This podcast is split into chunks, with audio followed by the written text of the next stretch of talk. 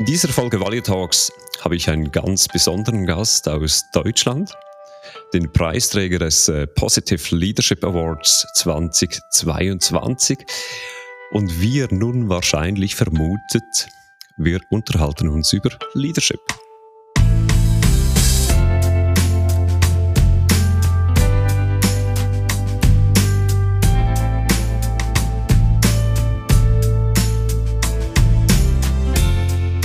Hallo und herzlich willkommen zu Value Talks, dem Podcast zu Business Agility, Scrum und allen weiteren Themen rund um Agilität. In Value Talks ist regelmäßig ein Gast bei mir im Studio und wir unterhalten uns zu einem Schwerpunktthema. Persönlich, direkt, authentisch. Mein Name? Ari Biland.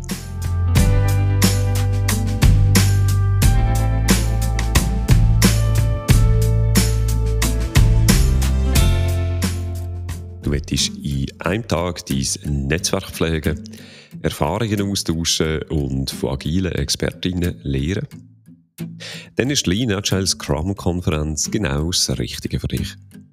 Am 15. Juni in Zürich dreht sich an der LAS alles um agile Arbeitsweisen und Erfahrungsaustausch in der agilen Community. Mit Value Talks profitierst du von 20% Rabatt auf dem normalen Ticketpreis. Wie erfahrst du am Ende von dieser Episode?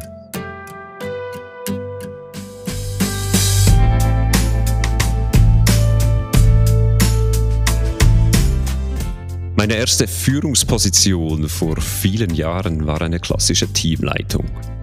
Meistens wurde man befördert als Zeichen von Anerkennung und Fachkompetenz. Was es dann aber mit dieser Führung des Teams auf sich hatte, war mehr oder weniger jeder Führungsperson selbst überlassen. Schnell merkte ich damals, dass mein Führungsverständnis irgendwie anders war als jenes, das ich links und rechts im Unternehmen sah. Durch meine Beschäftigung mit Agilität stieß ich dann auf das Buch von Jürgen Appello Management 3.0. Für mich tat sich damit eine ganze Welt auf. Einerseits lernte ich viele Konzepte und Theorien fundiert kennen. Andererseits, und für mich fast wichtiger, ich erfuhr, dass es sehr wohl ein anderes Führungsverständnis gibt und ich nicht alleine bin damit. Unterdessen wird das Management 3.0 skizzierte Führungsverständnis immer mehr zur Norm und viele Unternehmen haben realisiert, dass die klassische Führung viele Limitationen hat. Mit meinem heutigen Gast unterhalte ich mich über dieses zeitgemäßere Führung, vor allem aber auch über sein persönliches Führungsverständnis. Dominik Maximini arbeitet als Agile Leadership Coach primär für mittelständische Unternehmen. Zudem ist er bei Scrum.org zertifizierter Professional Scrum Trainer und Management 3.0 Facilitator. Herzlich willkommen Dominik und herzliche Gratulation zum Positive Leadership Award.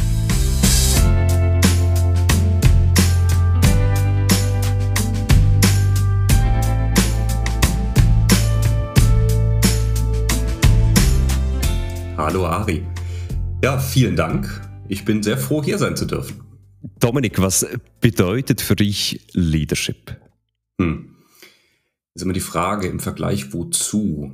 Also ich würde sagen, ganz allgemein, den Menschen, mit denen man arbeiten darf, Lust darauf machen, zu folgen, ja, mit ihnen zusammen etwas Cooles auf die Beine zu stellen, die Welt ein bisschen weiterzudrehen und wenn man es aber in der Abgrenzung sieht, äh, für mich ist Management, ich sag mal, das Prozess einhalten, ne, das Regeln einhalten, Verwalten von Ressourcen, wenn es sein muss.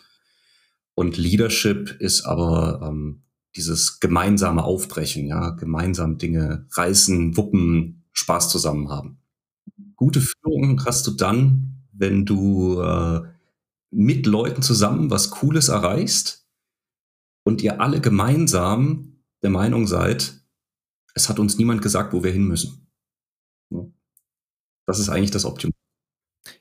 Und, und wie kriegen wir dieses gemeinsame Ziel, ohne dass jemand da etwas vorgibt? Am Ende hat immer irgendjemand es vorgegeben. Die Frage ist nur, wie intensiv hast du mit den Leuten darüber diskutiert und hast ihre eigenen Wünsche einfließen lassen? Und wenn wir zwei uns zum Beispiel über die Zielsetzung für diesen Podcast unterhalten, dann wirst du eine sehr genaue Vorstellung davon haben, was du erreichen möchtest, äh, was du von mir brauchst und so weiter. Und ich habe keine Ahnung in irgendeiner Weise. Und das heißt, wenn du mir deine Vorstellungen erklärst und ich die verstehe, wenn unsere Werte übereinstimmen, wenn wir beide sagen, ja, ja, dass da hinten was Cooles rauskommen soll, da sind wir uns einig, dann äh, wird es für uns sehr leicht sein, uns zu alleinen. Und dann reden wir einmal drüber und dann läuft das. Und wenn du mich dann fragst, ja, wer hat eigentlich die Ziele vorgegeben, werde ich sagen, oh, ich weiß gar nicht. Ne? Und dann muss ich nachdenken, bis ich sage, ja, das, das war der Ari. Du sprichst äh, ein Stück weit auch diese Sinnhaftigkeit an. Also wenn ich, äh, wenn ich Sinn und Zweck äh, erklären kann, dann sagt man ja auch, die, die Personen, die da involviert sind, die sind dann intrinsischer motiviert, wenn da eine, eine Kongruenz mit den Werten vorhanden ist. Genau. Also die, die Werte sind die Grundlage aus meiner Sicht für jede gute Führung. Das heißt, ich muss schauen, was sind die Werte jedes Einzelnen? Haben die Leute sich das überhaupt jemals bewusst gemacht, was ihre persönlichen Werte sind, die sie im Leben leiten? Dann muss ich schauen, wo passt das im Team zusammen? Also was sind die gemeinsamen Teamwerte? Und match das mit dem Ziel, das ich als Team verfolge. Und meistens ist das überhaupt kein Problem, weil die Frage vielmehr ist, wie müssen wir dieses Ziel verfolgen, damit die Werte erreicht werden, dass die Werte erfüllt sind. Und wenn man das hat, ist der Rest, glaube ich, äh, relativ einfach. Wie, äh, wie würdest das, du das konkret, diesen Prozess äh, angehen oder beschreiben in einem Team? Also wie, wie geht das konkret vonstatten? Hm, erstmal braucht es eine Person, die den, den Anlass gibt. Die sagt, hey, ich hätte Lust, dass wir uns mit Werten befassen, weil das ist ja meistens ein Thema, das sehr schwer greifbar ist für die Beteiligten ich sag mal, wenn du mit dem äh, Durchschnittsmitarbeiter sprichst, der hat sich da im Zweifel noch nicht viele Gedanken drüber gemacht, ja, oder über die Frage, wie seine Werte, die ihn im Privatleben treiben, jetzt im Unternehmenskontext eine Rolle spielen oder sowas. Das heißt, jemand muss den Anlass geben. Das kann der Chef sein, das kann ein Mitarbeiter sein, äh, das kann bei einem Bier passieren oder ähm, irgendwo bei einem Unternehmensworkshop oder sowas, völlig egal. Und dann brauchen die Menschen Hilfestellung. Das heißt, Sie brauchen irgendeine Methode, wie Sie sich überhaupt Ihrer eigenen Werte bewusst werden können. Und äh, in Management 3.0, da gibt es große Wertelisten, die man verwenden kann. Davon bin ich seit einigen Jahren schon wieder weg, weil man ist einfach erschlagen von diesen gigantischen Listen. Ähm, eine Übung, die ich super eingängig finde, ist die simple Frage, nenne mir eine eine Vorbildperson, die kann ausgedacht sein, die kann äh, in echt existieren. Ne? Also ob du jetzt sagst Zelensky oder Steve Jobs oder Bugs Bunny oder Darth Vader, ist völlig egal. Ne? Nenne mir jemand, der für dich als Führungskraft Vorbild ist und dann beschreibe, warum. Für welche Werte steht diese Person für dich? Und sehr wahrscheinlich sind die Werte, die du jetzt nennst, deine eigenen. Denn sonst hättest du diese Person nicht gewählt als dein Vorbild. Und so kriegt man innerhalb von 10, 15 Minuten einen Griff dran.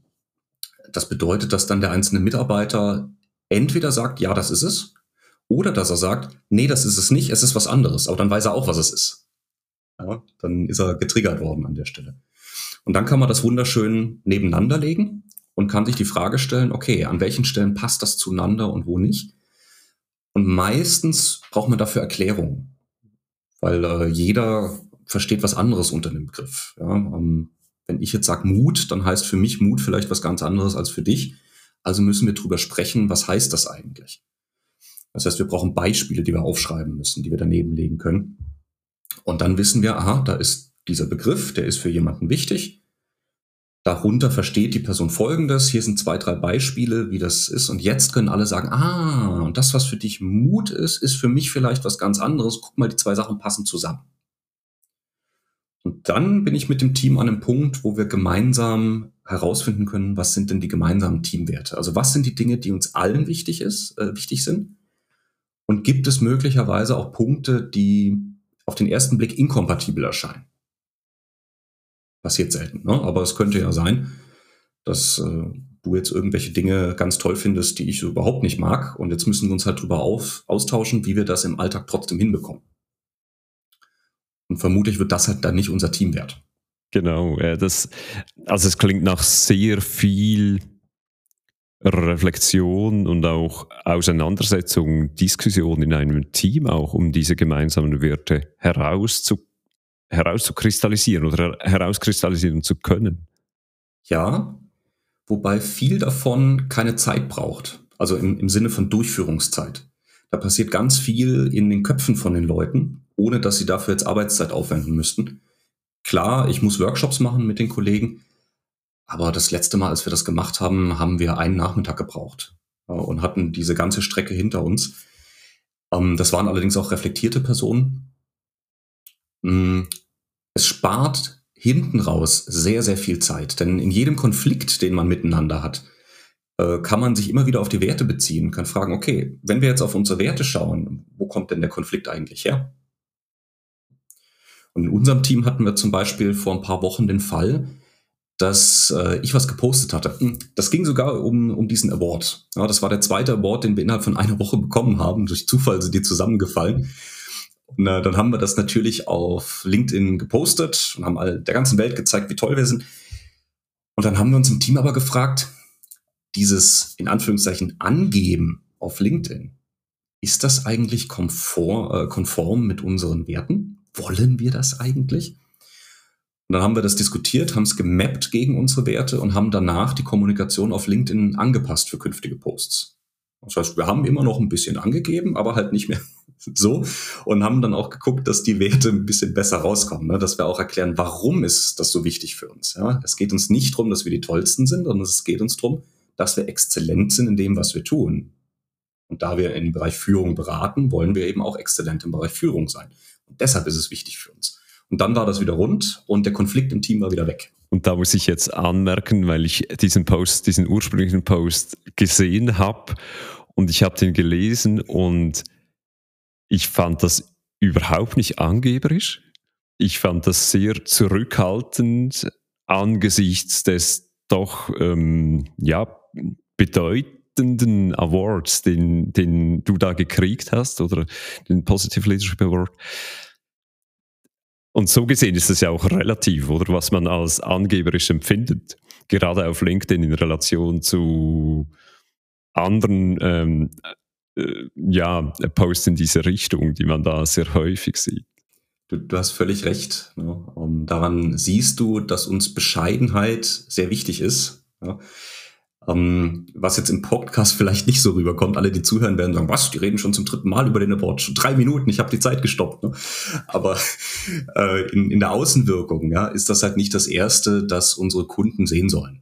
Ne? Sondern die sollen durch äh, die Arbeit überzeugt werden. Die, die sollen erleben, dass ihre eigenen Mitarbeiter mit dem Lächeln zur Arbeit kommen.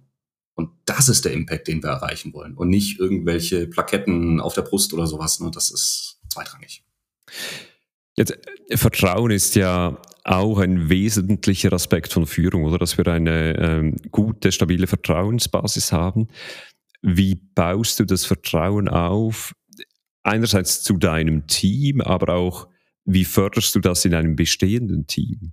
Grundlage für Vertrauen sind meiner Erfahrung nach wieder die Werte. Denn wenn wir wissen, wofür jemand steht und was jemandem wichtig ist, dann können wir erst beurteilen, ob die Handlungen dieser Person konsistent sind oder nicht. Und das ist das Zweite, was ich machen muss als Führungskraft. Ich muss sicherstellen, dass vor allem meine eigenen Handlungen, aber idealerweise auch die Handlungen in, innerhalb meines Teams, von meinen Teammitgliedern, dass die als konsistent empfunden werden, also konsistent zu den Werten. Dass also das Handeln und das Sprechen, dass die im Einklang miteinander sind. Und wenn ich das schaffe, dann muss mein Gegenüber noch nicht mal zwingend die gleiche Meinung haben wie ich, aber er kann trotzdem Vertrauen zu mir haben, weil er weiß, woran er ist. Wenn der Eindruck entsteht, ich würde mal so und mal anders handeln, ja, ich würde nicht zu dem stehen, was ich sage, ja, das sind Dinge, die kommen nicht gut an. Und dazu brauche ich natürlich eine ganze Latte von Instrumenten. Äh, ganz simple Dinge. Wenn Mitarbeiter mit mir sprechen, dann ist das für mich ein Gespräch von vielen an dem Tag. Ich habe im Zweifel zehn Minuten nach dem Gespräch schon wieder vergessen, worum es im Detail ging, wenn das jetzt nichts herausragend Besonderes war. Für den Mitarbeiter ist das das einzige Gespräch mit mir, das er vielleicht in der ganzen Woche hatte. Das heißt, für den Mitarbeiter ist das sehr wichtig und jedes Wort wird ihm im Gedächtnis bleiben. Und wenn ich mir jetzt nicht aufschreibe, was ich diesem Mitarbeiter versprochen habe, dann kommt er nach drei, vier, fünf, sechs Monaten auf mich zu und sagt, Dominik, du hast aber da gesagt das.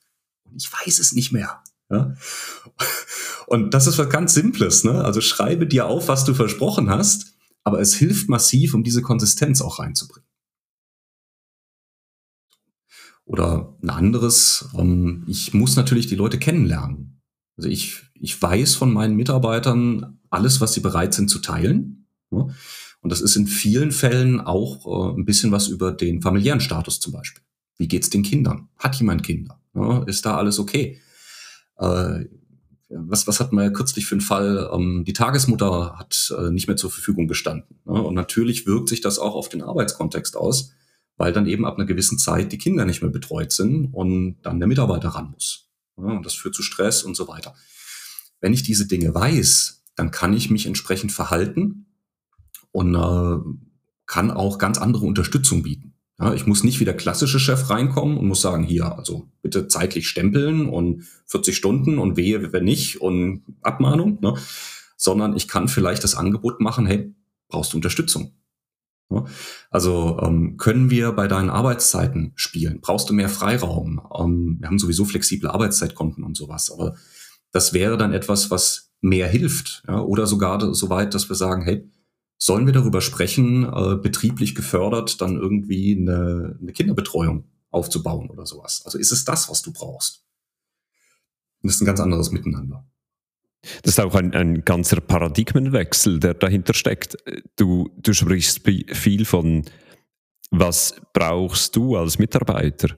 Um, ähm, und das ist ja eine, eine gänzlich andere Perspektive als die eben eher klassische Perspektive von, du musst leisten, wenn du hier bei der Arbeit bist das setzt schon aus meiner Sicht schon relativ viel voraus, dass die, die Führungsperson eben diesen Perspektivenwechsel auch bereits mindestens ein Stück weit gemacht hat. Das ist wohl so, ja. Ähm, der Teufel steckt ja schon in der Begrifflichkeit. Der Mitarbeiter. Das ist der, der mitarbeitet. Das ist nicht der, der vorangeht, ne, der eigene Ideen hat. Nee, nee, nee. Dem sagt man, wo er mitarbeiten darf. Ja, äh, genauso wie Abteilung, ein Teil, der abgeteilt ist vom Rest. Ja, also das, das sind Worte, die stören mich schon von dem Aufbau.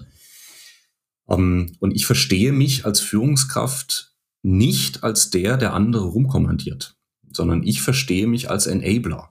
Klar gebe ich meine Vision vor. Klar gebe ich auch Ziele vor. Ne? Die ergeben sich dann aus dem betriebswirtschaftlichen und die müssen halt erfüllt werden, weil sonst hat das Unternehmen irgendwann keine äh, Daseinsberechtigung mehr. Aber die Mitarbeiter verstehen zu jedem Zeitpunkt, warum es genau diese Ziele sind. Sie können sich einbringen, sie können jederzeit Vorschläge machen, diese Dinge zu ändern. Ähm, je nachdem, um was für ein Thema es geht, können sie sich auch selber die Ziele setzen. Und ansonsten sehe ich meine Aufgabe darin, quasi die Steine aus dem Weg zu räumen. Also wenn ich morgens aufstehe, stelle ich mir die Frage, was kann ich heute tun, dass meine Mitarbeiter besser arbeiten können als gestern? Und das können mir nur die Mitarbeiter sagen. Ne? Also muss ich sehr eng im Austausch sein und ich muss mit einer sehr offenen, lernenden Haltung daran gehen. Wenn ich mit der Haltung da reingehe, ich weiß eh schon alles, dann wird sich kein Vertrauen aufbauen, dann gibt's keine Kommunikation auf Augenhöhe und dann werden wir auch nicht dieses Vertrauen aufbauen und gemeinsam erfolgreich sein können. Wo würdest du, wenn du jetzt in ein Unternehmen gehst als eben äh, Coach oder als Berater, und du stellst da fest, dass eben dieser Perspektivenwechsel bei den Führungspersonen da noch überhaupt nicht stattgefunden hat. Wo würdest du da jetzt hypothetischerweise selbstverständlich und mit ganz wenig Kontext, wo würdest du da ansetzen? Das ist ja ein Problem, vor dem wir ständig stehen. Ja, also wir beraten bei Kunden. Das heißt, das, was du beschreibst, ist genau das, was wir jeden Tag haben. Und das Problem ist, die Erwartungshaltung, dass die in einem Schritt von dem Punkt kommen, wo sie sind, bis zu dem Schritt, über den wir jetzt gerade sprechen. Diese Erwartungshaltung lässt sich nicht erfüllen. Der Schritt ist zu groß. Sondern die Frage ist, was ist der eine nächste Schritt, den die schaffen? Und das liegt ja nicht nur an der Führungskraft, sondern im gleichen Maße, wie die Führungskraft sich entwickelt, müssen sich ja auch die Mitarbeiter entwickeln. Das Team muss sich entwickeln. Der eine, der Verantwortung abgibt, braucht jemand anderen, der die Verantwortung annimmt. Und beide Seiten sind nicht selbstverständlich. Und das heißt, in solchen Fällen müssen wir uns anschauen, was sind die Stärken der Person, was sind die Bedürfnisse auf allen Seiten und oft ist es dann so, dass, wirklich ganz oft, ne, dass die Mitarbeiter sagen, wir dürfen ja hier nichts entscheiden, ja, und gleichzeitig der Chef im Vier-Augen-Gespräch sagt, nie entscheiden die irgendwas, ja. und wenn man sie dann zusammenbringt und sagt, ja, was hättest du denn gern, dass die entscheiden? Was würdet ihr denn gerne selber entscheiden? Ja, dann entsteht überhaupt erstmal der Dialog. Und dann kann man einen kleinen Schritt in die Richtung machen, kann Vertrauen aufbauen, weil man sieht, es funktioniert oder nicht und man lernt miteinander. Das ist auch okay. Ne? Und dann kann man den nächsten Schritt machen. Und oft ist es so, dass die Betroffenen dann Blut lecken und sagen, oh, das ist toll, ich, ich will mehr davon. Ne? Und sich dann auch selber schlau machen, irgendwann genug Mut haben, in Experimente einzusteigen. Und dann entwickelt sich das Schritt für Schritt für Schritt. Aber wir reden hier über Jahre. Ich denke da häufig auch, dass es für Führungspersonen ja eigentlich auch ein unmenschlicher Zustand ist, mit all diesen Ansprüchen, an, die an einen gestellt werden, umgehen zu müssen. Also da kann es ja auch ein, eben wie du sagst, die, die lecken Blut oder ich würde sagen, man ahnt, dass man dann besser entspannen kann, weil nicht mehr die ganze Last der Entscheidungen auf den eigenen Schultern liegt. Hm, ja, da wäre ich allerdings vorsichtig, denn ganz oft ist es so, dass die Accountability, also die Ergebnisverantwortung bei mir als Führungskraft bleibt. Und nur die Responsibility, also die Umsetzungsverantwortlichkeit, die wird verschoben. Ähm, oder man hat eine Situation, wo man selbst zwar seine, seine Macht an das Team abgegeben hat, und das Team macht irgendwas damit, aber von oben, vom Vorstand, wird trotzdem auf mir rumgehackt, wenn es nicht klappt. Ne?